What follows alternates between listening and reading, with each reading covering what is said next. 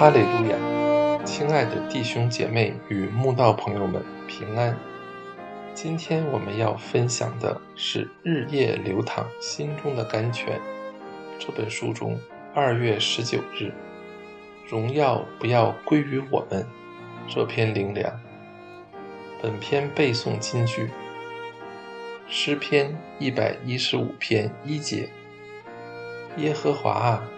荣耀不要归于我们，不要归于我们，要因你的慈爱和诚实归在你的名下。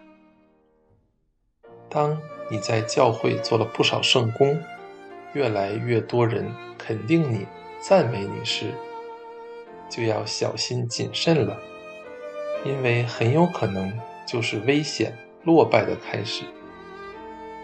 骄傲与自大会在不知不觉间。溜进你的心房，慢慢侵蚀占领你曾经谦恭顺服的心。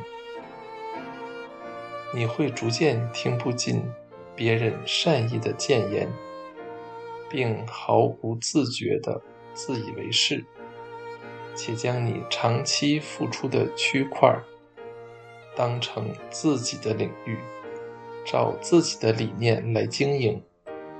更惨的是，当教会有其他决议要做改变或整理，却不是照着你的想法来做时，你不止不愿意配合，甚至百般阻挠，却还以为是在为神看守家园。如果你曾经或现在正在经历这样的过程，赶快回到你。曾经谦卑顺服的原点吧，不然将是何等可怜悲哀呀！枉费你在神家尽忠许久，却失之狂妄骄傲，无法进退得宜。如此辛苦做工，落到最后竟是得罪神，又失去神的肯定与祝福的结局，岂不可悲可叹吗？古时诗人作诗说：“希望荣耀不要归于我们，只要归在神的名下就好。”诗人的想法就是战胜骄傲最佳的方法。今日，不管我们为神做了多少事情，一点都不要放在心上，千万不要在心里数点功绩。老想着我为神做了多少事，其实都是神帮你做成的。荣耀只要归给神就好，千万不要归于自己。主耶稣曾说过：“仆人照所吩咐的去做，主人还谢谢他吗？”这样，你们做完了一切所吩咐的，只当说。我们是无用的仆人，所做的本是我们应分做的。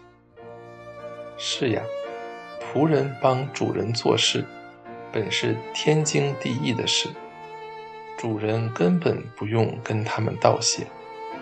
我们本是神的仆人，为神做事，还让神跟我们道谢吗？若知自己是受造之物。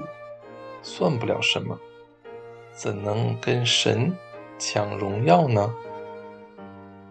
主啊，求你赦免我们，常常忘记我们只是无用的仆人，忘记我们所做的一切本是我们应当做的而已。恳求你帮助我们，记得荣耀不要归于自己，只要归在你的名下就好。也恳求你在荣耀归于你的同时，且将平安、健康、喜乐、满足归于我们。